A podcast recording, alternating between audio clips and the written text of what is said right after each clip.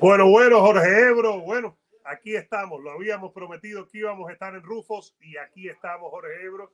Me dijeron que viniste de compra, que estuviste comprando lo que necesitabas, que Ramón Citín te tuvo que ayudar con el tema de, de la compra. Eso y muchas cosas más. Vaya programón que tenemos, Jorgito Ebro, regresando a nuestra casa, a Rufos, donde los sueños de tus mascotas, Jorge Ebro, se hacen realidad. Me dijeron que te vieron con comida para por el día, comida para por la noche, eh, un polvito para las pulgas. Te vieron con algunas cosas, Ebro. Desayuno, almuerzo y comida. Mira Señores, lindo se ve Rufo atrás, Jorgito Ebro. La casa de la gente que ama a los animales. Rufo.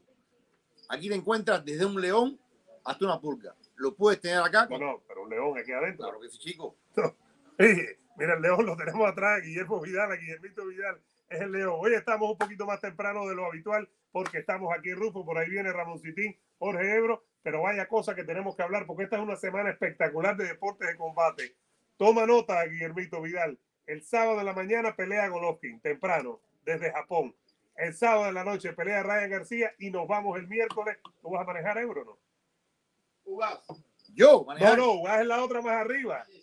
No, no. a mí me manejan, mi hermano. ¿Cómo que te manejan, Ebro? Yo soy VIP. ¿Cómo que? ¿Pero cómo es eso, Ebro? Yo voy durmiendo en el asiento delantero. No, Ebro, que tú roncas mucho. No, Ebro, que tú roncas mucho. Bueno, señores, yo mediante vamos a estar el miércoles ya en la mañana en Jacksonville para traerles lo último, las entrevistas exclusivas de eh, la UFC 273.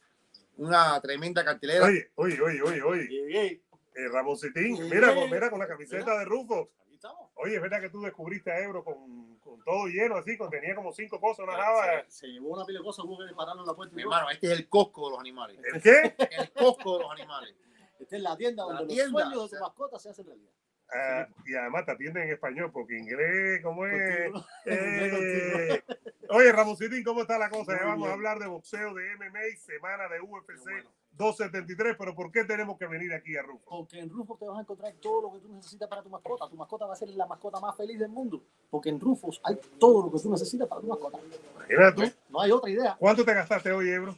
Eh, voy por unos 50 pesos. ¿Pero te dieron algún descuento o no? Sí, claro. 10%. Un 10%. Siempre, siempre. Cuando vienen personas así, personalidades como Euro, eh, se les hace un descuento. Yo si fuera los dueños aquí le cobro el doble a Ebro. ¿Crees? Sí, sí, sí, Ebro. Está forrado. Crees? está Yo soy- forrado. Yo soy un cliente repetitivo. Repetitivo. Eso, eso es lo que nos hace falta. Por eso se llama Rufus Pet Club, porque es para que usted se sienta como, en, como un club. O sea, todo lo que necesite tu perro, aquí está. Todo lo que necesite tu gato, también. Lo que necesite tu reptil, también lo tenemos. Lo que necesite eh, eh, tu pescadito, también lo tenemos.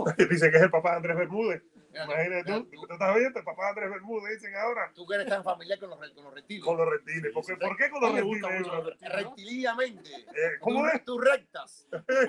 Pero pues mira, está Leonardo, Leandro Pino, está Eddie de así, dice, eh, Rufo, donde los sueños de Ebro se hacen realidad. Con la UFAción del programa del vikingo.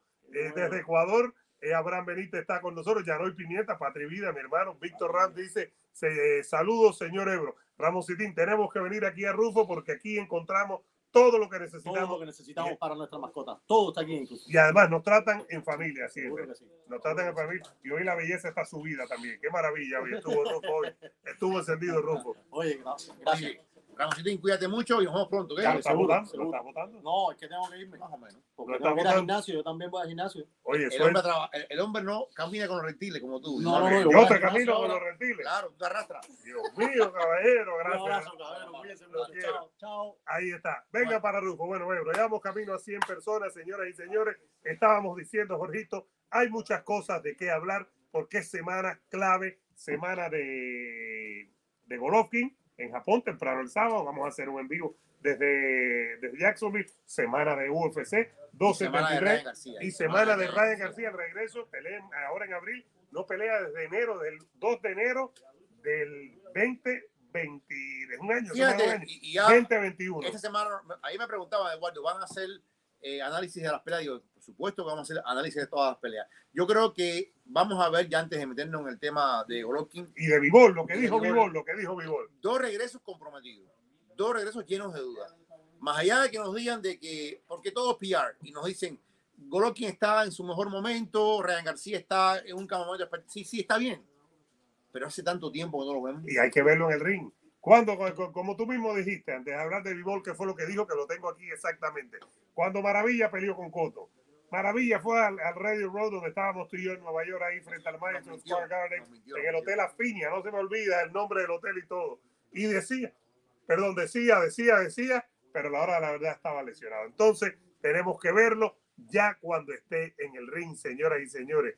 Eh, dice Ángel Maldonado que va a estar en, en Jacksonville para que nos vea este fin de semana que se llevan al ruso, ¿no? El ruso ha guardado todo el dinero para la pelea de Ugas la semana siguiente. Bueno, Vivol Jorge Ebro que habla de Canelo. Y ya vamos a hablar lo que dijo DC sobre Chimaev, Daniel Cormier sobre Chimaev y muchísimas cosas más, Jorgito Ebro. Ahora, lo que dijo, para que lo tengamos claro, lo que dijo eh, dijo, le preguntaron, empieza a hablar y dice que él no tiene miedo, Ebro, que él viene de verdad a pelear.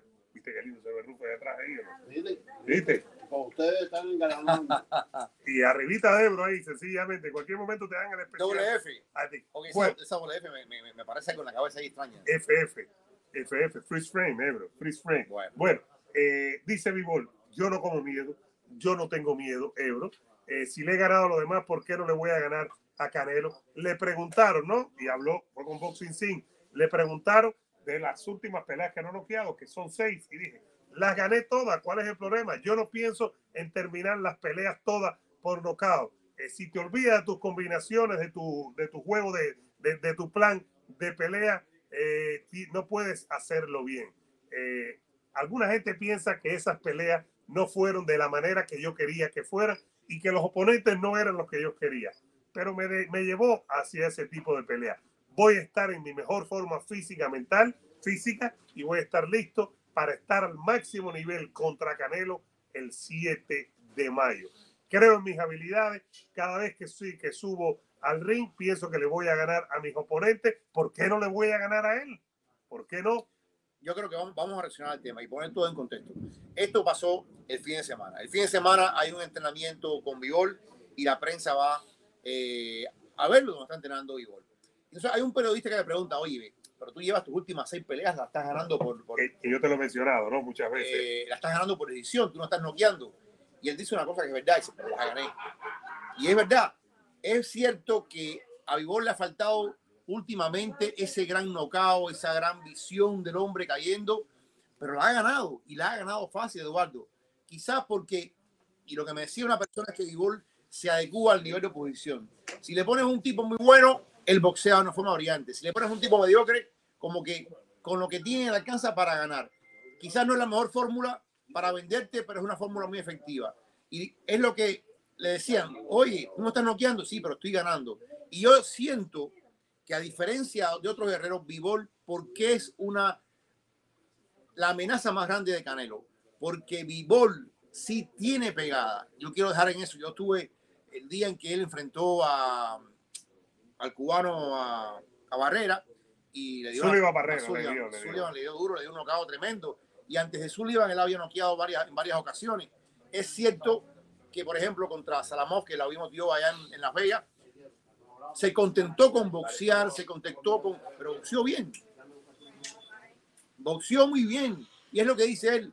Vivol sabe combinar, Vivol sabe combinar, Vivol sabe moverse bien, Vivol sabe utilizar la distancia del ring. Yo creo que Vivol es una cosa que Canelo no ha visto en largo rato, en larguísimo rato. Calidad. E incluso pudiera ser hasta peor que Golovkin. Te explico por qué. ¿Por qué? Porque es la subida de peso de Canelo. Porque es más grande, porque es más grande. Ahora, él era más pequeño también con Golovkin. Sobre todo en la primera pelea, Ebro no era el más grande. Él se estaba convirtiendo en un Pero estaban en una cercanía de peso, Eduardo. Estaban, estaban en una paridad de condiciones yo siento que Canelo sí corre un riesgo tremendo subiendo a 175 libras y enfrentando básicamente a este tipo de oponente. Yo siento que, y, esto es aplauso para Canelo, o sea, aplauso para Canelo porque, por lo que yo tengo entendido, no hay cláusula de ningún tipo, no hay, no hay nada extraño, no hay algo oculto, como ciertos personajes eh, dicen por ahí que hay conspiraciones. Yo no veo esa conspiración hasta el momento. Yo creo que es una, una pelea bastante complicada para Canelo porque yo he visto, he tenido la oportunidad de ver a Vivol hace mucho tiempo. Vi la pelea contra eh, Barrera, vi la pelea contra Isaac Chilemba, que en ese momento Isaac Chilemba era muy bueno, pero muy bueno y lo ganó Pero. Vivol es, digamos, y lo dijo Canelo también esta semana, ¿no? En los últimos días, y seguimos aquí en Rufo, pasen por aquí, 90, 4101 Park Avenue, señoras y señores. Lo dijo también Canelo como que Vivol probablemente es el segundo mejor en la 175. No hay ningún delito en pelear contra Para mí, para mí es el mejor. Pero incluso siendo el segundo, Ebro, siendo el segundo, no hay ningún delito ser el segundo en una división. Fíjate, no, porque hay quien va a decir, no, pero no peleó con Beterbiev, porque tú sabes cómo se mueve, se, se mueve la maquinaria anticanelista, que es muy fuerte. Eh, hay quien piensa que es el mejor Ebro, hay quien piensa como tú que es el rival más difícil, hay quien piensa como Miguel Ángel Cebrero. Mire, acabamos de pasar de 100 personas, sigan dándole like al video, que estamos en Rufo, en Hialeah, en Miami. Señoras y señores, pasen por aquí. Ebro, te están saludando, mira, te están saludando, están, están mirando aquí, mira, están mirando aquí a la, a la, a A la la, carabela. a la carabela, ese eres tú, Ebro. Oíme, yo te digo una cosa, con todo, mi opinión, mi opinión, yo creo que Vivol es mejor que Beterbiev. Beterbiev es un hombre que depende del golpe. Beterbiev es un hombre que no tiene defensa. Beterbiev, la mejor defensa de Beterbiev es el ataque. Generalmente Y un golpe, y muchas veces es un golpe, es un golpe. o, o varios golpes, pero él viene hacia adelante sin ningún tipo de preocupación. Beterbiev es el que viene sabiendo que va a dar tres golpes aunque reciba cuatro, pero que esos tres golpes van a hacer un daño tremendo. Vivol no es ese tipo. Vivol sabe moverse. Miren, las, no me hagan caso, miren las peleas de Vivol. Tiene buenos movimientos de tronco, buenos movimientos de cabeza. Vivol tiene lo que se llama el, el ser general del ring, ring generalship. Es un conocimiento de cada pulgada, a dónde me voy a mover, qué es lo que voy a hacer. Eso no lo tiene Beterbiev. Yo creo que Beterbiev es un blanco fijo mejor para Canelo. Por supuesto que un golpe de Beterbiev lo puede cambiar todo, pero como boxeador, Canelo va a desarticular mejor a Beterbiev que a Dimitri. crees? Sí. sí, es que sí, yo sí. tengo tantas dudas de que Canelo pueda hacer, sin salirnos lo de Vivol. Yo tengo tantas dudas que Canelo esté de verdad para pelear con Beterbiev. Es muy fuerte y muy grande Beterbiev. Y ¿eh? lo otro, Beterbiev tiene 37 años. Y yo sé que a, la edad no todo el mundo es igual, no todo el mundo envejece de la misma Eso forma. es verdad también. Eh, pero son 37 años. Vivol tiene 30, 31. Vivol está en su prime. en el prime de su carrera. Eh, y te digo, me va a costar mucho trabajo. O sea, yo no, Vivol no es la pasta de, de un Carlos Smith, Vivol no es la pasta de un eh, Billy O'Sander, no es un Gildirín, no es ni siquiera un Caleb Plan, no es ni siquiera un, es que Plan no es que no fuera nada, Caleb Plan es un buen boxeador, pero siempre lo dijimos, Caleb Plan no está a la altura de Canelo. Este hombre sí es buen boxeador. Este hombre es buen boxeador. Lo que pasa es que es un hombre que lo ha hecho muy fácil. Lo que pasa es que es un hombre que el nivel de oposición que ha tenido lo ha ganado sin problema. Y Sí, le ha pero, faltado pero- es válido preocuparse, ¿no? Por dos cosas. Primero, porque la Es que yo, el que estaría preocupado es Canelo. Sí, pero por ejemplo, es es válido preocuparse como fanático. Uno quiere ver a Canelo con la mejor oposición posible. Eso no es ningún problema, no hay ningún delito en quererlo. Y evidentemente, Carlos Smith, Billy Joe Sander y Caleb Plant no fueron la mejor oposición posible para Canelo. Son dos cosas. A ver, a ver. Primero, que No, no, Canelo a fue superior No, no, porque es muy bueno. Vamos a ser justos. Yo sí creo que en esa división era la mejor oposición. En esa división. No, no, no. Claro que era la mejor oposición. Yo no estoy diciendo que no haya sido la mejor oposición. Estoy diciendo que no fueron una buena oposición para Canelo. Canelo les pasó por encima, Ebro. Les pasó por encima. Y la gente quiere ver grandes peleas. En ese aspecto no se le puede criticar a la gente. La gente quiere ver a Canelo con peleas como la de Golovkin, incluso Jacobs, Ebro, que fueron peleas difíciles. Cuando vemos la de Kovalev, hay gente que habla, no, Kovalev se vendió, dicen esa tontería. Pero la pelea de Kovalev, incluso Kovalev estaba arriba en algún arriba, momento de la pelea. yo creo que hasta el momento del knockout, Kovalev iba dominando la pelea. El jab de Kovalev eh, eh, era la, gran diferencia. Eh, y ponte a pensar, Kovalev, 175 libras. Y, y Kovalev, lo que pasa es que Kovalev se cansa, porque Kovalev viene de una pelea muy próxima, viene de ser casi noqueado en esa pelea muy próxima, viene de un campamento accidentado. Kovalev es un boxeador a ver, yo no voy a decir que es un boxeador mediocre, no, pero es un boxeador que nunca hizo más allá del un 2 porque no le dio la gana. Pegado Porque los, duro, los- es verdad. los maestros querían que él aprendiera a utilizar, a trabajar el cuerpo y él no quiso porque él ganaba muy fácil. Así, cuando enfrentó a un boxeador complicado como Andrew Ward, las cosas cambiaron. Debió ganar la primera. Debió ganar la primera, pero las cosas se complicaron. Y con Canelo, totalmente complicado. Piensen en esto. Bivol va a estar en el mismo peso que Beterbiev. No tiene la pegada de Beterbiev, pero tiene una buena pegada. Pero tiene un boxeo superior. Al de Beterbiev, va a estar en un campamento completo, va a estar en un campamento sin ningún tipo de problema. Hasta el momento el tema de la guerra de Ucrania no ha, no ha entrado mucho en la pelea, es la verdad. Él se ha logrado, la prensa ha sido bastante condescendiente con Vivol cada vez que se enfrenta con él. Todos ha seguido al tema del combate. Yo creo que Vivol va a llegar en mucho mejores condiciones que las que llegó Sergei Kovalev a Canelo. Por eso digo, es el principal rival para Canelo. Te digo, si Canelo le gana a Vivol, le gana a Beterbiev. Le gana a Beterbiev. No hay forma, pienso yo. Claro, también con Beterbiev incluso sería un año más, porque con Beterbiev no va a pelear en este año. Ya Claro. tiene coordinado 2022. Incluso la tercera pelea debe ser jamón. Si es en México, no va a ser una pelea dura, ni tiene sentido que sea una pelea dura. Eh, sería ya en el 2022, ya Beterbiev tenía que 37 años, camino a 38. Y, y Canelo todavía joven. Es parte del boxeo también, Ebro. No hay que volverse loco No, no, no, no. me parece a mí, no, no hay que volverse loco. Sigan dándole like al video, señoras y señores. Estamos en Rufus, aquí 4101 Pal Avenue, en el corazón de Hialeah, aquí en Miami. Para los que conocen el sur de Florida, pasen por aquí. Este es el mejor lugar para todo lo que necesita su mascota. Si le dan like al video ahora mismo nos ayudan y vamos a pasar de 200 personas en vivo en este momento, pero recuerden que nos pueden ver a cualquier hora, Ebro, y nos pueden encontrar en el podcast sin ningún problema, en Spotify. Ahí en el tengo una yo hacía antes, que es el Vikingo Live. Pueden encontrar el programa completo ahí por si quieren escucharlo, están haciendo algo, ponen el podcast y nos escuchan. Aquí estamos en Rufo. Pero al final lo que queremos es que Vivol de antes de pasar a Benavides, Ebro, al tema de Benavides y al UFC, al final lo que queremos es que Vivol dé una gran pelea, no ver un gran enfrentamiento. Yo creo, o sea, yo no te voy a asegurar que es una gran pelea, pero sí creo que va a ser una pelea diferente a las últimas que hemos visto. Yo creo que Canelo, ¿qué es lo que hace? Canelo viene adelante, siente tu poder, un poco te estudia y cuando se da cuenta que tú no tienes esa- ese poder y que no tienes ese boxeo, viene como una tromba adelante. y te pesca y te casa y, Y te noquea. y te ca- y te- o sea, yo siento que en esta pelea, Vivol va a establecer el jab desde muy temprano y va a tratar por todos los medios de impedir de que Canelo le entre en zona de impacto. al Vivol tiene un jab muy bueno. Muy bueno, Y un jab, hay dos diferentes jabs, Ebro, ¿no? El de marcar distancia y el de hacer daño. El de Vivol hace daño. hace daño. Y, y te digo, el Vivol puede usarse de dos formas, pero te digo otra cosa. La diferencia es que Vivol va a utilizar el jab y, el, y la derecha ocasional y se va a mover. Se va a mover. Por ejemplo, Callum Smith no se movía. Era Ponía su brazo de protección. Billy Joe Sanders se movía, pero sin poder ninguno. O sea, fa- siempre faltó, en alguno de estos rivales, es lo que quiero que entiendan, faltó algo, o faltó poder, o faltó boxeo, o faltó, como decía Morel, faltó tamaño testicular, puede ser. Lo que digo es que en potencia, a lo mejor, a lo mejor viene la pelea y Vivol lo que hace es una basura y se echa a correr. Ojo, todo es posible en el mundo este. Pero Vivol tiene el poder que le faltaba a algunos y tiene el boxeo que le faltaba a otros.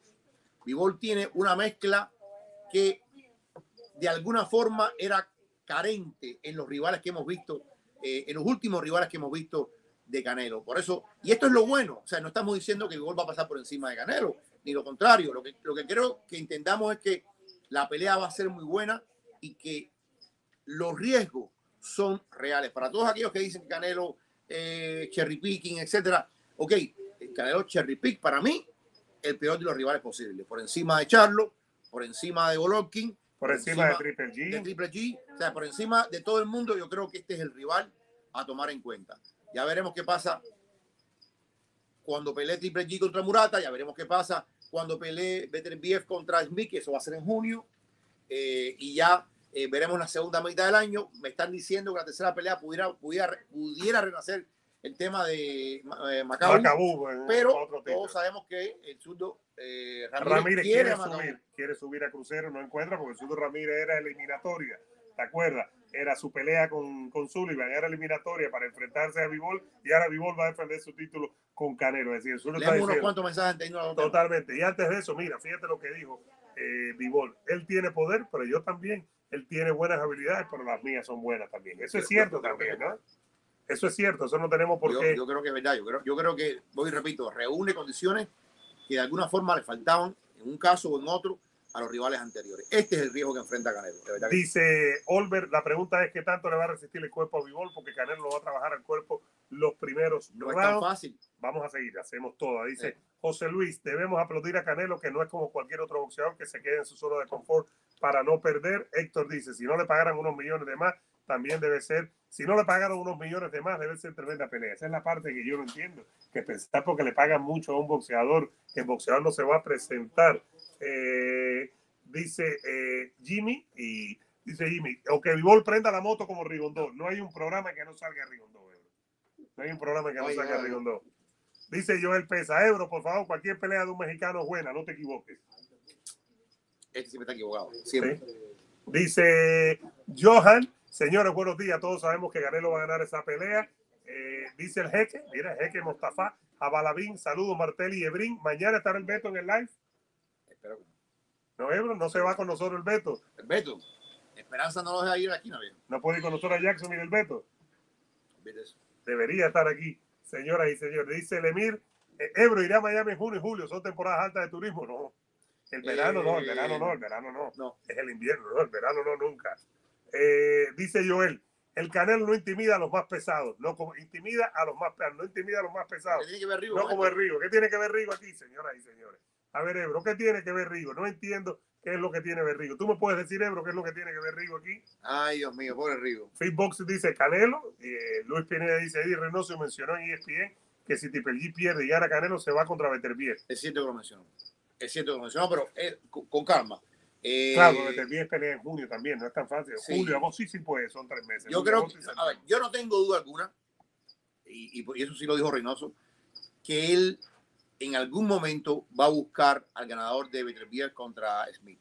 Porque es cierto que él quiere unificar la faja en esa división. Sería una cosa tremenda unificar supermediano y unificar ligero pesado. Historia que no se puede negar. Y, eh, pero yo creo que estamos adelantándonos mucho al tema.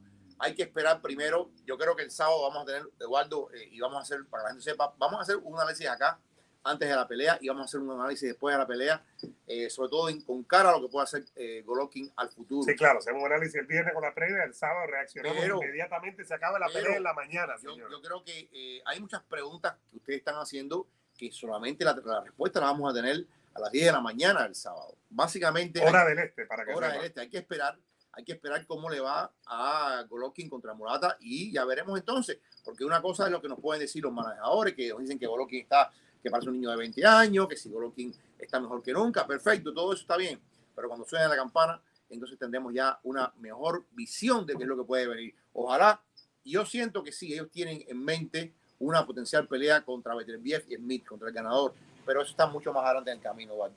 Totalmente. Bueno, eh, hay un tema también que queremos analizar y seguimos aquí en Rufo, señoras y señores, y es lo que dijo eh, Benavides, Jorge Ebro. Eh, Benavides ha estado hablando, voy a buscar por aquí, dijo Benavides que por qué que el boxeo lo tiene un poco decepcionado y que él cree que Canelo no iba a pelear con él de todas maneras. Dice, yo soy, yo soy el retador número uno, estoy peleando por un interino. Y mire, Canelo va a pelear con Beterbiev, con Bivol y está subiendo de división. Está como que quejándose Benavides, Jorge Ebro, de, del negocio del boxeo y cómo él cree que él merecía esta pelea. A mí me parece, y no sé qué creen ustedes, que ya el Bandera Roja debe pasar la página. No es pasar la página en una posible pelea con Canelo, porque eso es importante. Eso no hay que esconderse, ni mucho menos, porque además es la pelea que le va a dar eh, dinero.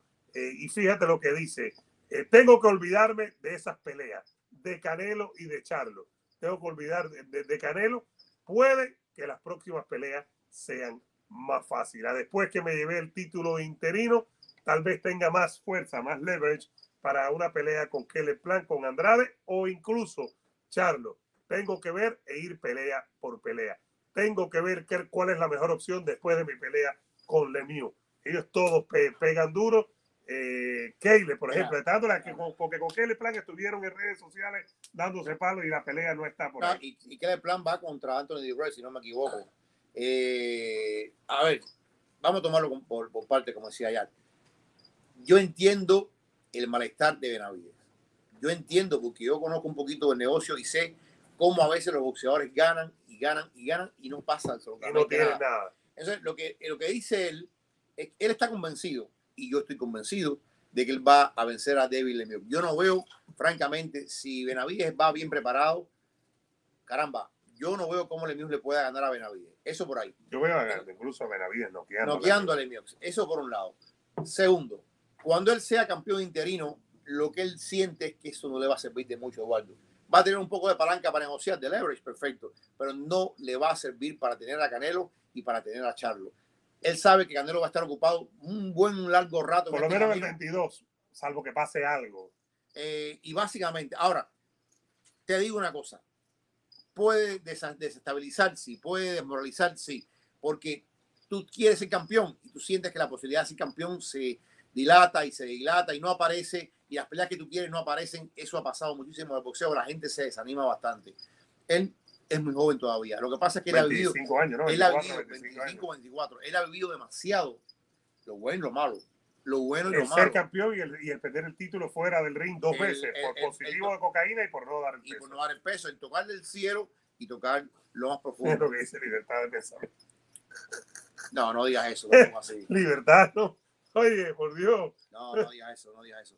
El boxeo lo que pasa, mira, es como dice nuestro amigo eh, el profesor Quesada, es un negocio muy desorganizado, muy desorganizado porque son parcelas, no es como el béisbol de grandes ligas que hay un calendario, hay un comisionado que dice esto así, no es como la NBA, No, no, y que, que gana No es que como la UFC. no es como la UFC que hay, hay un organismo de mando que dice esta pelea es así porque quiero esta pelea. Ah, ¿no quieres la pelea? Mira, te jodiste. Que por cierto, que la gente sepa que estamos saliendo el miércoles, que vamos a estar reportando desde Jacksonville UFC Claro. 273, un incidental que tiene que ver con lo que dijo Ebro. Entonces, Vamos a estar con el programa y con todas las redes sociales desde Jacksonville.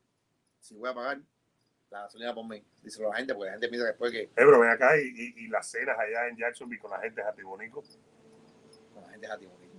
Eh, ahí no pagas nada, Ebro. Con la gente es Jatibonico. Yo llevo mi botella de agua. ¿Qué Bueno. llevas tú, Ebro? Eh, mi cariño, mi, cari- mi amor. Dios mío, Ebro, Ebro. y tesón.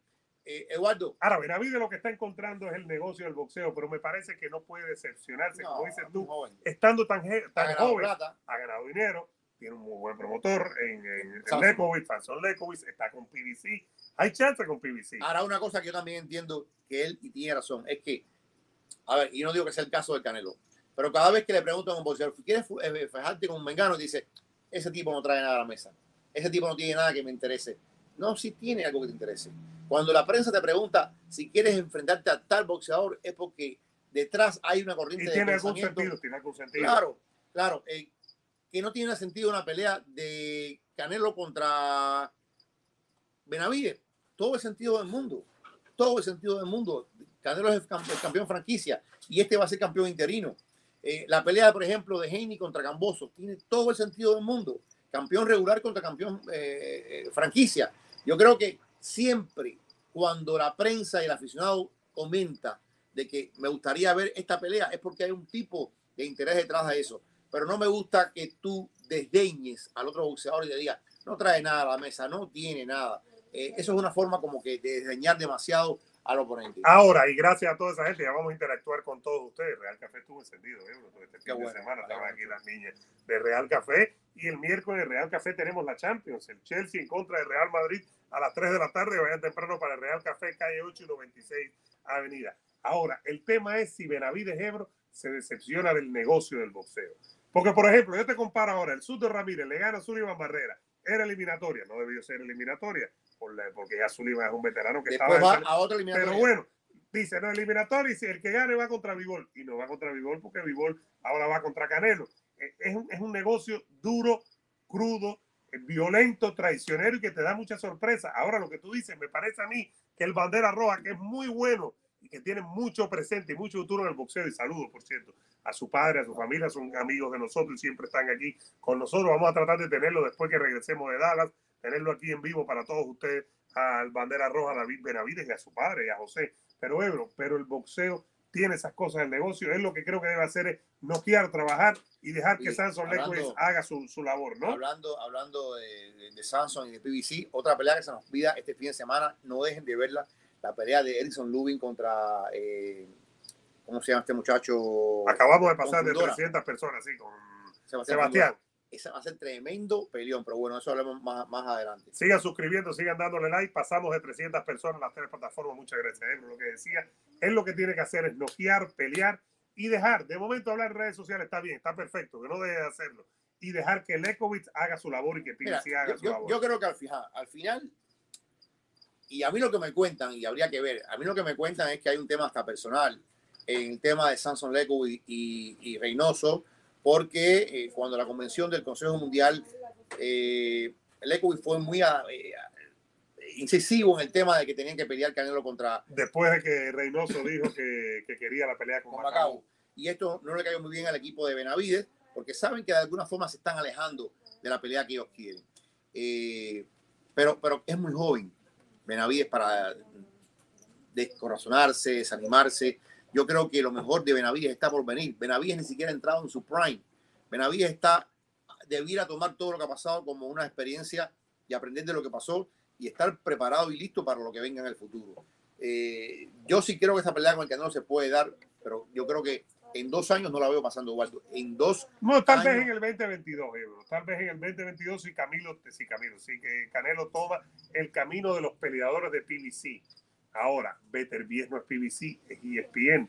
Beterbiev tal vez sería una pelea o ESPN le saca que sean dos peleas y es mucho dinero. Tiene la, la plataforma de ESPN, podría ser mucho dinero y le tumban una muy buena pelea con Beterbiev y una pelea con alguien so y entonces ahí sí creo que se alejaría mucho Beterbiev. Pero si Canelo toma el camino pero fíjate, de PBC, Ebro, puede que, que- que- en cualquier caso, y eso es lo bueno de haber empezado temprano y de haber triunfado temprano y de haber sufrido temprano. Yo creo que en cualquier caso, la pelea de Canelo contra mm, Benavides puede aguantar dos años. Fíjate, puede aguantar dos años por las edades, por los momentos. Yo creo que no hay que desesperarse. Lo que tiene que seguir es acorralando, acorralando, acorralando. y ganando y noqueando, dando espectáculo, que no se puede alejar. ¿me Yo me acuerdo, por ejemplo, cuando, cuando Lara, Lara, en lo poco que hablaba, porque Lara nunca ha sido un gran vendedor, él siempre decía, quiero a Canelo, quiero a Canelo, quiero a Canelo, y la gente, nadie pensó nunca que Canelo iba a enfrentar a Lara. Vino aquel famoso momento de la conferencia de prensa, Canelo se burló de Lara, que nadie quiere ver la pelea contigo, pero al final la Y pelea terminó se dio. peleando y ganó mucho dinero, Lara. Lara venía pidiendo esa pelea hace dos años. Venía pidiendo la pelea, venía pidiendo la pelea y finalmente se dio la pelea. Yo creo que Benavides lo que tiene es que ganar y recordar.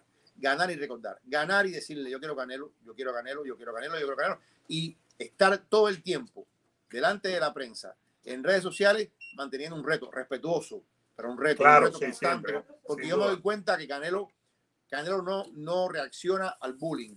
Canelo no reacciona cuando tú le pones ultimátum. Él no, él- o sea, Canelo es muy dueño de sí mismo y dueño del boxeo, hay que decirlo así, en buena onda lo digo, dueño del negocio, onda que sea, el dueño del negocio. dueño del negocio, no, no, porque a veces se puede malinterpretar de, de forma muy eh, incorrecta, pero es el dueño del negocio y tienen que entender eso eh, Benavides, que él tiene que seguir acorralándolo, cuando digo acorralándolo es mediáticamente, pero también validando ese respaldo con lo que haga en el ring. Todo lo que le pongan por delante, ya sea Lemieux o ya sea Dimitrio Andrade, todo lo que le pongan por delante, él tiene que eh, pasar por encima de eso. Eh, hay cosas importantes que pueden pasar. Por ejemplo, yo estoy y yo quiero mucho a los manejadores de, de David Morel. Yo esta, esta pelea es la última pelea de cortesía que yo le doy a Morel contra un muerto. Eh, ahora ni me acuerdo contra quién va Morel. La de Julio. Henderson creo que se llama el tipo.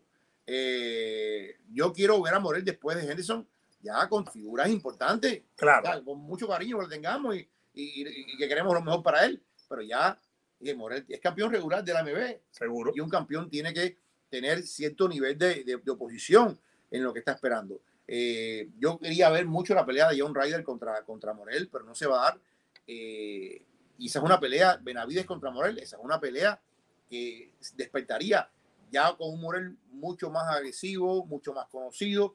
Bandera Roja no hay que venderlo, ya todo el mundo lo conoce. Sería una tremenda pelea en la 168. Ahora. Benavides también podría leer más mensajes y pasar al próximo tema. Señoras y señores, estamos cómodos con más de 300 personas en vivo. Sigan dándole like al video. fiel. Exacto. Recuerden que también tenemos podcast, Ebro, que nos pueden buscar en Spotify. Busquen ahí el Vikingo Live. Busquen ahí. Están todos los programas completos. Hace como tres semanas lo estamos haciendo. Así que nos pueden buscar en caso y nos pueden ver siempre después. Es decir, que no solo en vivo estamos triunfando, sino que después nos pueden ver. Sigan dándole like al video para seguir Y creciendo. recordad que estamos en Rufo, chicos. Y mira, así lo ven ahí atrás, Rufo, Ah, bueno. donde los sueños de tu mascota se hacen realidad. Hay fotos, ahí la ven en Facebook, en Eduardo Martel, el vikingo de Ebro, llevándose toda la comida posible. Para, hay croquetas para ti aquí en Rufo, Oh, croquetas de bacalao marino.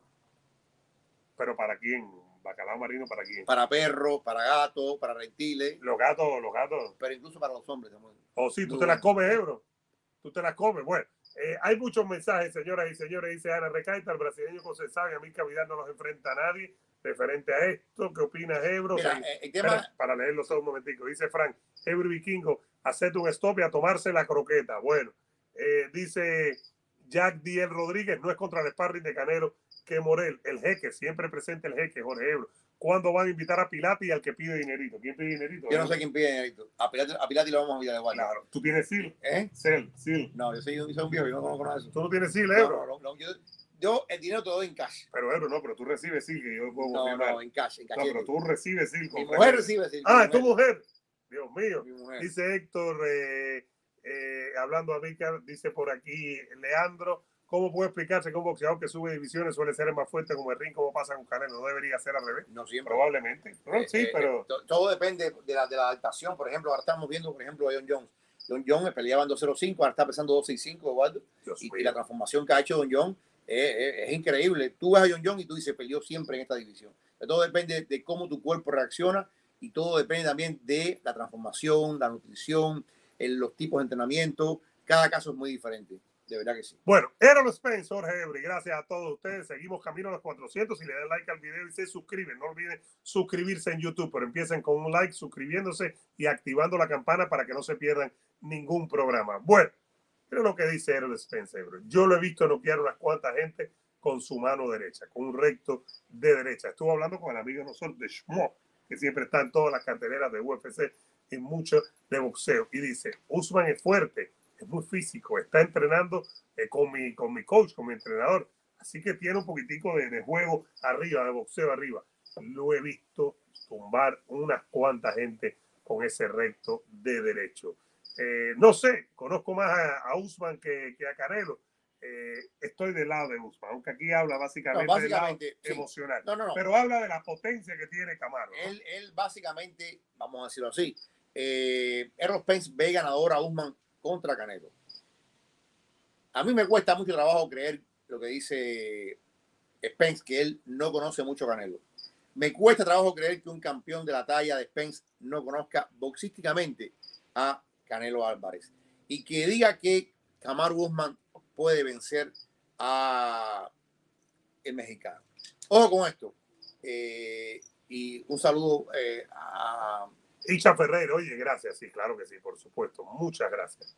eh, Muchas gracias y gracias por la donación, Isha. y muchos y muchos likes, likes, likes. Oye, pero ¿cómo que me viste por la mañana? No, no iba, estaba dejando a mi niña, dice que me vio con el link con ese carro. Isha, me hubieras pitado, mi hermano, para saludarte. Claro, iba de la, de la escuela de mi hija, regresando a casa. Gracias, gracias, gracias de corazón, mi hermano. Eh, Eduardo, entonces yo, yo creo que este, este es uno de los pocos casos, si no es el único, y sobre todo el caso más renombrado, que ve ganador a Kamaru Usman contra Canelo Álvarez. Por supuesto que no, eh, yo no veo ningún mérito en esta eh, afirmación. Yo creo que es un amigo, hablando de un amigo.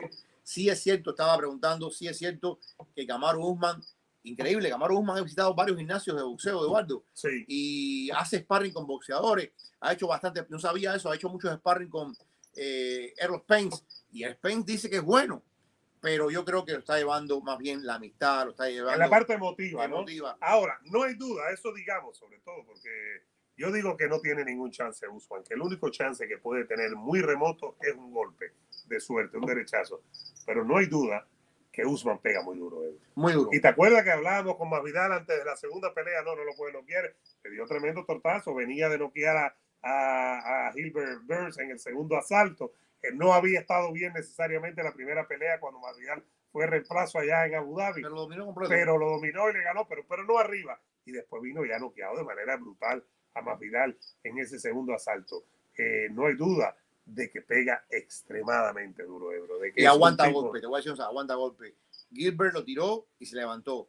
Colby en dos momentos, en dos momentos Eduardo Colby le estremeció un poquito que tuve las piernas como se le, se le, se le, se le cranquearon, sobre todo en el tercer round, un momento en que él eh, aceptó, pero es bien, porque Colby, No, no, pero fue en el segundo que. Ah, tú dices Colby, perdón. Colby, Colby, sí. Colby. Sí, sí, sí, eh, sí. Hubo un par de momentos que Colby le, le conectó y él, Colby hizo mucho más de lo que pensábamos nosotros, Ebro. claro, Probablemente viendo la pelea con calma, porque fue el dominio inicial. Bueno, lo mismo con lo mismo. Y después no fue un dominio. Colby recuperó mucho terreno. Ahí yo estaba pelea. viendo una entrevista, por ejemplo, hay un muchacho que se llama Ian Gary, que es campeón de Cage Warrior en Inglaterra, es como Paddy Pimblett, Él ya tiene una pelea en la UFC, está entrenando en Sanford MMA con Duriño y, y entonces de pronto llega, llega Camaro al entrenamiento de Duriño. Y el, tipo, y el tipo está en la misma división de Camaro. Dice, Camaro se quitó la ropa, o sea, que se quedó en, en ropa de entrenamiento. Dice, tú lo ves físicamente, es, una, es un portento, o sea, es un portento. Ahora, él decía una cosa que es interesante, decía, mira, Camaro no es el mejor boxeador, no es el mejor en jiu-jitsu, no es el mejor luchador, y es verdad que Camaro era división 2, no era división 1. Camaro no era Justin Gagey, Sí, sí. ¿te entiendes? Pero dicen que mezclando, dice, por eso es muy bueno. Mezclando todos los elementos de combate en MMA, no hay nadie mejor que Camaro, decía este muchacho. Eh, Yo estoy de acuerdo que no hay nadie. eh, mejor. o sea, fíjate, porque Joe Johnson está peleando Claro. y Adesanya si está vas a, por abajo. no, y Adesanya es un gran striker, pero no es un luchador. Exacto. o sea, sí, es completo. Si tú le pones, un- le pones a luchar por luchar, a lo mejor le gana. Si le ponen por boxeo por boxeo, le gana. Pero mezclando en el que de MMA eso se trata la MMA, ¿no? es un caballo. Pero eh, dice que físicamente es una cosa. in- tú y yo lo hemos visto cerca, pero lo hemos visto en, en- en- en tiempos normales. Hay que verlo en campamento. eh, Y sin camisa. y no, sin no, camisa. no, pues, y en un campamento de ocho semanas preparado, no estamos diciendo que le gana a Canelo. Ahora, yo sí creo que Canelo haría la pasta de la vida peleando con Camaro. ¿Tú crees eso? Payday, la pasta de la Pero es vida. que Camaro no, no es. Camaro no es McGregor. No es McGregor, Camaro no es más Vidal. no es, Ebro, Mac- ¿me no, es- entiendes? no es McGregor, pero es el mejor libra por libra. Es el mejor libra por libra y la gente, a ver, la gente va a ver las peleas de Camaro no por Camaro, sino por la mezcla de Camaro con el oponente. Las peleas con Masvidal vendieron más de un millón. Todavía no sé cuándo vendió, pero me están diciendo, ah, sí sabemos que vendió 800 mil con Colby. Eh, entonces, yo creo que todo, ah, con León no va a vender mucho porque León eh, no tiene esa capacidad vendedora. Pero tú le pones al mejor libra por libra de la MMA con el mejor libra. Olvídense de nosotros, olvídense, es la maquinaria propagandística. No, es y, la y el maquinaria. morbo del, del, del, del fanático casual Mira, que va a verlo, ¿no? una vez, una vez que la maquinaria de la UFC, que es muy fuerte, comienza a andar, y, una vez ESPN, que, y con y con E ESPN. ESPN, óyeme, yo te digo que esta pelea va a vender fácil más de un millón. Por eso también les digo, la pelea de Fury con Engano es lo mismo. Fury, Eduardo, ya tienen 100 80 mil personas en el Wembley. 80 mil personas en el Wembley. Tú sabías que van a cambiar el sistema de transporte público. Ese día lo van a cambiar para poner más rutas de, de trenes y más rutas de, de ómnibus para el Wembley. Autobuses, bro, de autobuses. Ómnibus, me regresas a, Guau, a guau. aquella cosa, ¿no? Guagua, guagua, hace ómnibus Bueno. me regresa. Es Dillian White. Dillian F. White. ¿Quién es Dillian White? Pero es británico. Ok, ok. Francis Engano es mundial. Francis Engano es mundial. Tú vendes Francis Engano y Fury. Hermano, se va a. Hay que poner todos los trenes para, para Wembley ese día. Así de fácil, porque es una maquinaria. No nos damos cuenta de eso porque estamos aquí en un nivel un poco más. pero cuando la propaganda, empieza a andar y andar y andar y andar y andar, nos lleva a todos por delante, Eduardo, nos lleva a todos por delante. Y si Canelo vendió 800 mil con Caleb Plan, Canelo va a vender un millón con Vivol y Canelo con Camaru. Por eso es que, ¿qué es lo que dice Ca- Canelo cada vez que le hablan de Camaru? Payday. Payday. claro. Payday. Ahora, payday. Al final, ahora. al final, cuando a Canelo le pongan los números, Sí. lo que pasa es que Dana White, o sea, eso me lo dijo una, una persona. Este no es el caso. Todos, Dana White sabía de alguna forma que Mayweather tenía poder, pero Mayweather no es un poder destructor. El, el tema con Dana White y la pelea con Canelo, es lo que me dijeron a mí, es que él siente o tiene miedo de que Canelo le va a hacer un daño tan permanente y tan profundo a Kamaru que es su número uno libra por libra en este que, que, ajá, le va en parte, como decimos nosotros, a joder parte del negocio. Porque Kamaru tiene peleas importantes por hacer. Una pelea, por ejemplo, si Kansachi Maef le gana. a- Esa es la que hay, no hay Eduardo, de otra, Es lo que dicen todo- toda la gente. Y de eso vamos a hablar ahora, lo que dijo DC de, de el Corner. Vamos a hablar de eso. Díganme ustedes si ustedes creen que, que, que Kamaru Usman, Kamaru Usman tiene chances reales con Canelo. Yo digo que tiene mínimos chances, pero no hay duda de que pega muy duro el, el, el campeón de welter del UFC. Pero yo pienso que en boxeo no tiene ningún chance. ¿Qué dicen ustedes? Por favor, denle like al video, señoras y señores. Suscríbanse, denle like. Vamos camino a 400 personas para comenzar la semana. Una semana fantástica porque pelea Ryan García, pelea Golovkin y hay UFC Uy, uy, uy, 273. Eh, UFC 273 y ahí vamos a estar en Jacksonville. Por eso queremos que por favor le den un likecito al video. Denle like que tenemos pocos likes para la cantidad de gente que tenemos. Un likecito y después se suscriban. ¿Qué pensará la gente? ¿Qué creerá la gente? La gente pensará que hay un chance. No lo sé, ejemplo. No lo sé. Puede sí, puede que no, pero vamos a ir leyendo algunos mensajes. Dice Jefferson, eh, Chimaef, el terror del UFC. Ya vamos a hablar lo que dijo DC Ebro, porque creo que trata de quedar bien, pero como que se le va el hype de, de Chimaef. Todo el mundo en la UFC está Eh. Dice por aquí Diego Vikingo, cuando vuelven los invitados como Eric Alexander o Carlos de MB Adicto? Oye, la semana que viene, esta semana o el lunes con Eric Alexander, vamos a estar fuera, va a estar con nosotros también Andrés pero Michel. mañana podemos hacer la, el jueves. Podemos hablar con él para No, tenerlo pero el jueves. mañana tú puedes tener café yo en mi casa. Como, No, no, pero mañana es muy temprano, mañana tenemos lo de Golovkin que teníamos pendiente, pero, Bueno. pero mientras más se acerca lo vamos a tener a Eric, claro que sí. Y además, oye, Carlos de MMA Adicto, que es un gran amigo también y es muy exitoso. Eh, dice Lolo Blundo, saludos vikingo. Eh, dice Joel, eh, Freud sí realizó tremendo circo ante André el Gigante, un tipo de 10 ah, pero esa es otra cosa. Eh, Por dice- cierto, te voy a decir una cosa rapidito.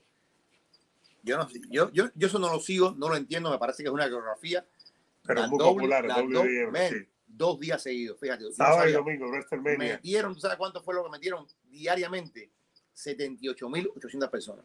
78.800 personas. Increíble, compadre. Yo entiendo, yo digo que es un circo, pero yo entiendo para lo que tiene. Pero sí, con la gente va, eh, dice Michelle, el Canelo con su boxeo lo va a frustrar. Ricardo Ramos, Vikingo, salúdate, un saludo, mi hermanazo, te quiero, Ricardo. Dice por aquí Eddie de Asís, y yo coincido con él. Eh, Camaro no tiene chance con Canelo, Marcelo Fruto, que cuando vuelva a boxear, No Anderson sabemos, Silva. Eh, Lolo dice, Ebro, ¿qué ocurrirá si Usman no quiera Canelo? No sería, eso sí Una sería- revancha, una revancha. no, no, no, pero sería la sorpresa, olvídese de eso. Olvídese de eso. Alejandro Rodríguez dice un saludo a los mejores de Florida. Un abrazo. ¿Cuál es la bolsa de Bueno, gas? lo que revelaron es 1.5 millones, pero me han dicho Esa que es la base. esa es la base. Hay mucho más que eso. Hay mucho más que eso. Hay otro dinero garantizado por sponsor, hay un dinero garantizado por puntos de pay-per-view en lo que puedan vender ellos. Hay un dinero también garantizado de la puerta. Ellos quieren, lo que me dijeron a mí, quieren vender más de 40 mil eh, asientos ahí. ¿Será que meterán 40 mil pesos? Bueno, No ya fácil, ¿eh? habría que buscar, pero ya él metió una buena cantidad ahí en ese mismo estadio. Él peleó anteriormente en el estadio y metió más de 20 mil personas. Yo creo que, eh, y la pelea la están, la están promoviendo, la están promoviendo, la están promoviendo. Eh, ojalá por Uruguay y por, él que, sea un buen espectáculo. Dice Jesús, saludos señores, empezaron más temprano, ¿qué pasó? Estábamos grabando unas cosas aquí en Rufo, donde estamos, míralo ahí, mira, Rufo, donde los sueños de tus mascotas se hacen realidad aquí en Hialeah, en Miami, pero la ventaja de estos programas, señoras y señores, que lo ves ahora, lo ves en un rato, lo echas para atrás y lo empiezas a ver, ¿verdad, Ebro? No tiene pérdida. Esa es la ventaja de este mundo moderno y también la ventaja que estamos en podcast. Busquen, busquen en Spotify el Vikingo Live, ahí nos encuentran el programa completo. Señoras y señores, lo estamos pasando. Dice Lilian Hernández, lo que importa es que Vivol salga a pelear y hagan una gran pelea indistintamente de quién gane. Oscar dice, viva la lucha libre. Eh, dice Neil, ¿qué pasaría si Vivol logra ganar una revancha en septiembre? Y se cae la de la de la de la de Golovkin, La de Golovkin se cae. Eh, eh, pero va a ser, oye, te voy a decir una cosa, si hay, no me, queda- no me queda claro, no sé si, si está, debe, tiene que estar en contrato el tema de la revancha. Si Golovkin hace una tremenda demostración ante Murata y nos ilusionamos y Vivol pierde contra Canelo, ahí sí. Se vende mucho más la de septiembre, ¿no? Sí, y, y no sé, pero si hay revancha en septiembre, se jodió Golovkin. No lo que tiene que esperar, esperaría tranquilo.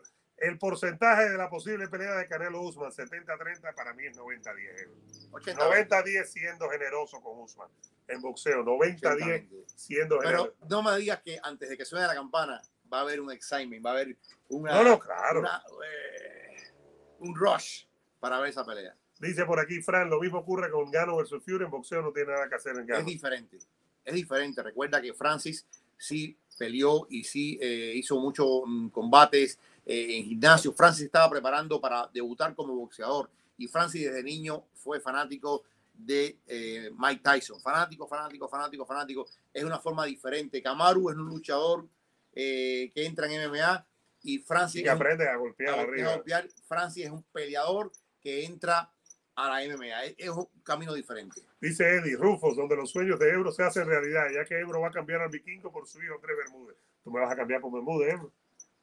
estás medio cambiado. Pero tú tienes una relación buena con Andrés Bermúdez, ¿no? Ese, mi hermano mío. Y con Tonga. Eh, eh, Bermúdez sí, Tonga no. Bermúdez, Y el otro Bermúdez, Renato, nada, hermano. nada, nada, cero. Nada cero, que ver con cero, Renato. nada. Es muy elitista. ¿Cuándo pelea la Joya Gómez? En... Ajá, ahora en mayo contra Jorge Coto, un mexicano, un, un veterano mexicano que es bueno, que lo va a probar. Dice Jeque Mostafa Jala- Jabalain Bin. Oye, aquí tenemos a los jeques de, de, Abu Dhabi y de Qatar aquí. Dice Golovkin va a paralizar a Japón como Rigo paralizó Chimbo. Tú sabes que la, la- pelea de Rigo contra Magasa está considerada una de las más grandes jamás efectuadas en Tokio. ¿Cómo que jamás? Nunca. Pero, Antes pero y quítame jamás. Quítame jamás euro. Bueno, Sí, me puede quitar jamás. Bueno. ¿no? te digo, Rigo, aquel día Rigo era Elton John y Elvis Presley juntos en dos. Dios mío. Dice Diego, Tonga es lindo. ¿Qué tú crees de eso? Sí, quién sabe, no qué lindo. Pero tú no ves lindo Tonga, ¿o sí? Eh, ¿No? Eh, dice Marek, cerebro, ¿qué hace con el tremendo juez y tres patines? Mira quién llegó, Gustavito Ebro. Gustavito, ahora que estamos de Rufo, llegó Gustavito y dice, Vicky y Ebro, saludos. Dice, si Chimaev le gana a Duriño, ¿en qué puesto queda en el ranking? Lo van a poner a pelear por el título. Imagínate, te habría ganado el número dos. Te habría ganado el número dos. Eh, y ahí, por ejemplo, a mí me, me queda de mucha duda de qué iba a pasar, por ejemplo, con Colby Covington. Eduardo, cuando terminó la pelea de Colby contra Masvidal, el propio Dana White dijo, ahora no sé qué voy a hacer con Colby, porque a Colby no le va a dar una pelea contra Camaro porque ya peleó muy pronto. Entonces, no me queda claro cuál es la estrategia. Va a pelear ahora también. Recuerden, va a pelear Vera Muhammad contra Vicente Luque. Eh, esa es una pelea importantísima también. Por ahí puede, no sé, eh, qué es lo que va a hacer la UFC. Pero el- yo creo que el, el electrón libre aquí sería Colby Covington. Totalmente. Vamos a ver, espérate, ojito, Ebro, para ver la gente aquí. Benavides ya lo tenemos. Eh, tú me habías mandado algo también de Golovkin, que es lo que tenemos para mañana. No, Ya. favor. Ya, sí, para mañana, pero no lo había borrado. Eh, lo de Gustavito, realmente, que tengamos un personaje de aquí, de Rufo. ¿A qué hora sería la pelea de Golovkin? Es muy temprano en la muy mañana. temprano eh. en la mañana, calcula que eh, a- atento de las 7 de la mañana ya, atento, muy atento, muy atento, porque eh, todo depende de la rapidez con que se hagan las peleas anteriores, si hay muchos knockouts, eh, si llegan al límite, pero yo te diría que eso es 7, 7 y media, atento, hora del este. Totalmente. Y seguimos por aquí antes de hablar de, de Chimaev. Eh, ¿Qué me parece el campeonato de guantazo? A mí me gustaba cuando era el ruso, el gorda que te acuerdas que no quedaba todo el mundo, el ruso. No había de la barba, no había que perdiera, que perdiera en ningún momento. A ver, eh, bueno, vamos con lo de Chimaev, porque dice por aquí Diego, si Chimaev pierde, se acaba el hype, de eso hemos hablado. Y vamos a No se acaba el hype, pero, pero, sufre un golpe muy duro. Ahora, Ebro, hay un tema muy, pero que muy interesante para que lo dejemos aquí tranquilo. Dice Daniel Cormier, ex campeón mundial de- del UFC, pesado y semipesado, campeón de, de Strike Force, eh, uno de los comentaristas oficiales de UFC y que está arriba era Gustavito, siempre Gustavito con nosotros. Gracias, mi hermano. Gracias de todo corazón. No sé qué dinero es ese, pero Ebro, ¿qué dinero es ese? Eso es el dinero de lagarto, Ebro. Pero gracias de todo corazón. Te vas a votar como votaste la cotorra. Gustavito lo sabe. Gustavito lo vivió. No me han traído en un pajarraco para Tranquilo, tranquilo, ya lo pedimos ya. Ahora, Ebro, dice DC, si Chimaev le hace a, a Gilbert Burns, a Duriño, lo que hizo en su anterior pelea, Ebro, él cogió al, al, al chino aquel, que era de China, así. Ebro lo levantó como si fuera una cosa y lo tiró. Ahora, dice, puede que lo haga, no, él, él- él- la manera de analizarlo fue, puede que lo haga, puede que no, pero si lo hace, a mí me da la impresión que no quiere meterse en aguas pantanosas y decir, yo creo que como analista no debería hacerlo, de UFC y comentarista en vivo, pero yo creo que está como que visualizando, Ebro, que, Mira, yo, yo, yo que, siento... que Chimaev puede hacer lo Sí. mismo a pero a mí me cuesta trabajo creer que a Burns lo va Por a tirar por el aire. Por eso hay gente que critica un poco el, el estilo de, de Daniel Cormier, porque Daniel Cormier, por ejemplo, y con razón en muchos casos, cuando Daniel Cormier, por ejemplo, hablaba de Khabib, tú veías cómo la baba se le caía. Cuando habla de Islam Makachev, tú ves que la baba se le cae. Él, él, él no tiene filtro para decir, oye, pero el otro es bueno, el otro le puede hacer esto. Pero también tiene razón. Cuando ves, por ejemplo, como Islam Makachev acaba con Dan Hooker, ¿qué, qué le vas a decir? Tiene razón. Tal vez es un poco no tan objetivo antes de la pelea, pero lo, lo que pasa después de la pelea valida lo que dice Daniel Cormier. En el caso de Shi- Shimaev, Daniel, yo estaba viendo lo que tú decías, él está viendo ganadora a Chimaev de una forma eh, brutal, de una forma tan convincente que nos quedamos también una vez más deslumbrados con lo que hace Chimaev. Yo estaba viendo, y, y felicidades, y vamos a estar con él, eh, Eduardo, a Dani Segura de MMA Junkie. Eh, él tuvo acceso a un entrenamiento que tuvo Duriño ahí arriba en, en, Sanford MMA. Eh, Duriño ha hecho un campamento como o sea, y él mismo lo ha confesado, superior al campamento que hizo contra Kamaru, eh, Usman Eduardo por el título del mundo, porque Duriño siente esta respiración en la nuca del hype. Duriño siente esta respiración en la nuca de todos aquellos que Que lo están dando perdedor. perdedor. A ver, yo siempre digo que si Duriño pierde, no va a ser porque no hizo la tarea, no va a ser porque no tomó precauciones. Le está pagando de su bolsillo a dos campeones nacionales de lucha rusos. Trajo un maestro de lucha para que lo ayude. Usman está con él. Está Usman. viniendo más que nunca a donde Jorge Rubio. Oye, y Jorge Rubio está yendo, o sea, él viene dos veces aquí a Jorge Rubio y Jorge Rubio va un, un fin de semana completo a su casa de Un arriba. abrazo a Silvio Benítez de Ether My Boy, nuestra familia de Ether My Boy, por cierto. Te queremos quiere. mucho, hermano. Eh, Duriño ha tomado todas las precauciones habidas y por haber, pero eso no le quita. Cuando tú ves, por ejemplo, Eduardo, si tú pones 100 dólares a, a, a Duriño, te ganas 500. Eh, es decir, la diferencia de apuesta es muy grande. Y tú dices, ven acá, pero esta gente que está en los Sportsbooks de Las Vegas eh, y los expertos no han visto pelear a Duriño. Sí, sé. como que Duriño no es nadie. A. Duriño, Duriño es el sólido número dos de la división. Estamos hablando de un hombre que fue tres veces campeón del mundo eh, en Duriño lo colocamos por encima de Covington, por ejemplo, ¿no? Ah, Para ver si es el 2 o el 3, ¿me entiendes? Para saber, para... yo, yo siento que Duriño le puede ganar a Covington, fíjate. Eso es muy relativo. Covington es el número uno, está Camaro que es el campeón, Duriño es el número, eh, Covington número uno y Gilbert es el número dos. Pero yo siento que Gilbert gana y pierde contra cualquiera, de verdad que sí. Y lo que iba a decirte, Eduardo, es que gracias a Dani vimos un pedacito del, entrenamiento que está haciendo. El UFC, perdón, lo tiene de 3 atrás de Covington en su ranking. A, a Duriño, ¿no? Duriño es el 2, el campeón, Covington es el 1. Es decir, está ahí, ahí, pero es el que está siguiente. Claro, Covington es el número uno, Gilbert dos, Leon es el número tres.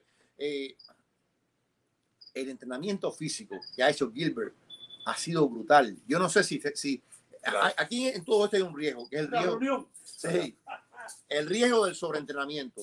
Y esta es una, una pregunta interesante. Duriño no habrá entrenado demasiado, llegará, porque una de las cosas que acabó con Duriño contra Kamaru Usman fue el tema mental. Duriño no Dominó el primero, lo tuvo No, casi noqueado, ¿te pero- acuerdas? no, el primer o sea, asalto. y él lo confesó en una entrevista, él está tan excited cuando él tumba a Kamaru que él, la mano se le queda como medio atascada, como que no sabe qué golpe. Eh, Él se apresura tanto tratando de rematar a, a Kamaru que lo que hace el efecto totalmente contrario. Y yo siento, y me decía Jorge, oye, Duriño está haciendo doble y triple sesiones de entrenamiento de lucha, de jiu-jitsu, eh, de boxeo. Bien, lo que está haciendo Duriño es demasiado. Me pregunto, ¿no es que estará sometiendo su cuerpo a un cuerpo, a una, una carga demasiado extenuante y que esto le va a pasar factura? Eh, porque si algo tiene que tener Duriño contra, contra Es preparación física. no, Ahora, no, y, y- la mente fría. La Sí. mente fría, ahora es verdad lo que tú dices, Ebro. Qué lástima que no sea cinco asaltos. Porque si es una pelea que llega al asalto 3 y es una gran pelea y, y- se acaba en los 15 minutos, vamos a estar molestos diciendo esto era para. Pero la han traído a Chimaev para vender. pero, pero, la han traído a pero ponte a pensar, ponte a pensar. Y más ahora que se cae la pelea de Gastelum. Yo le he puesto cinco rounds. Eh, porque, a ver, todos esperamos que la pelea se va a acabar pronto. Y toma en cuenta esto, Eduardo. Chimaev solamente en todas sus, en todas sus peleas, amateur y profesionales, ha llegado al segundo round dos veces. Imagínate tú. Dos veces. Él no sabe lo que es llegar a un tercer asalto. Chimaev todo lo resuelve así. Pero ¿qué pasaría si él trata de dominar con su lucha a Gilbert y Gilbert con su tremendo jiu-jitsu es capaz de aguantar eso? La pelea entonces tal vez tendría un, un ámbito diferente, un camino diferente, más striking de lo que pensamos. Y ahí todo se complica y ahí todo va. Eh, So- es una pelea comprimida que debería ser de cinco asaltos. Hay que ver la estrategia que tiene Ya, cada campaña. Claro, si se, si se decide en el primero o el segundo, bienvenido sea. Pero si no, queremos ver más, queremos ver cómo reacciona Chimaev ante la adversidad. Que, si es que hay adversidad. Si es que la tiene, que claro. tiene. Queremos ver cómo reacciona Chimaev ante un golpe en la barbilla, ante un golpe en la cabeza, ante un buen golpe, en- porque no le han dado a Chimaev. no le han dado un solamente un golpe en cuatro peleas. Imagínate, Un es golpe, locura. es Un golpe en cuatro peleas. dice un golpe, no es un golpe de la cara, es un golpe, un golpe en todo el cuerpo. lo tocaron. ¿Me entienden? En todo el cuerpo. Entonces, yo creo que esa es la gran incógnita que, que- que vamos a ver eh, en esta pelea de, de, de Duriño.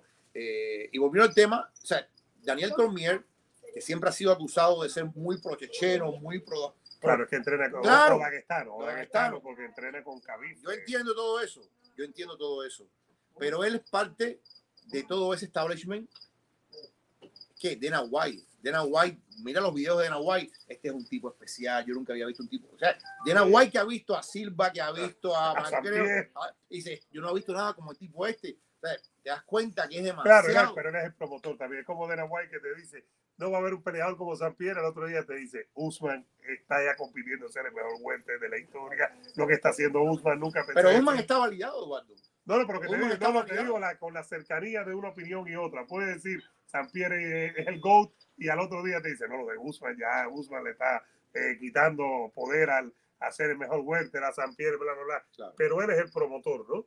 Dice Ángel Díaz, ¿cómo compra uno un pay-per-view en el televisor? U online, mi no, hermano. no, eh, no, eh, a ver, creo que tiene que estar en, E ESPN Pro, ¿no? ¿No es así la cosa? O si no, comprar o, o te cuesta Con E más caro. ESPN te cuesta eh, menos, menos, eh, ah, no sé el precio, pero si no, si lo vas a comprar en cero, te cuesta más caro, te cuesta uf, como 70 pesos. Si tienes E ESPN Plus, creo que son 50 y pico, si no me equivoco. Dice JC Rodríguez, nadie le gana a Canelo, viva México. Eh, dice Samsung A30. Ebro, yo pago una aplicación que tiene canal de pay-per-view, puedo ver Canelo. No Ebro, Ebro. cosa. Ebro, pero tú tienes algo que ver con eso, ¿no? Sigan dando like al video, ha sido una hora fantástica, señoras y señores. Ebro aquí en Rufos, donde los sueños de tus mascotas se hacen realidad. Reptil. ¿A quién tú le dices?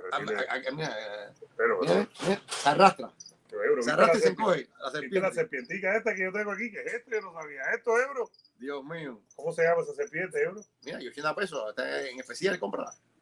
¿Eh? No, no, ese es Para que, para que, para que duermas con ella al lado de la cama. está en 10%. Enséñasela a la gente ahí un momentico. pues, Mira, El 10%. Enséñaselo Miren a la gente esto, ahí. señores, miren esto. Está, y yo ni me había dado cuenta. Ahí se ve, mírenla ahí. Ahí se ve, bro, mírenla ahí. Mírenla aquí, miren eso, eso es. Eso es una serpiente. ¿Tú te imaginas blanca, tú paseando con la serpiente por el patio? Ebro, pero puedo ir a tu casa a visitarte con ella, ¿no? No. Ebro, puedo pasar con ella, ¿no?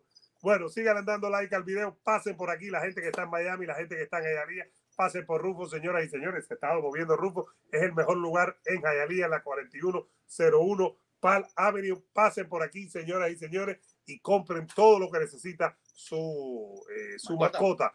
Hay mucha gente opinando, denle like, semana espectacular, Ebro. Pelea Golovkin, pelea Ryan García y hay UFC 273 y ahí estaremos. Los queremos. Gracias, señores. Gracias a toda esa gente. Gracias, gracias, gracias.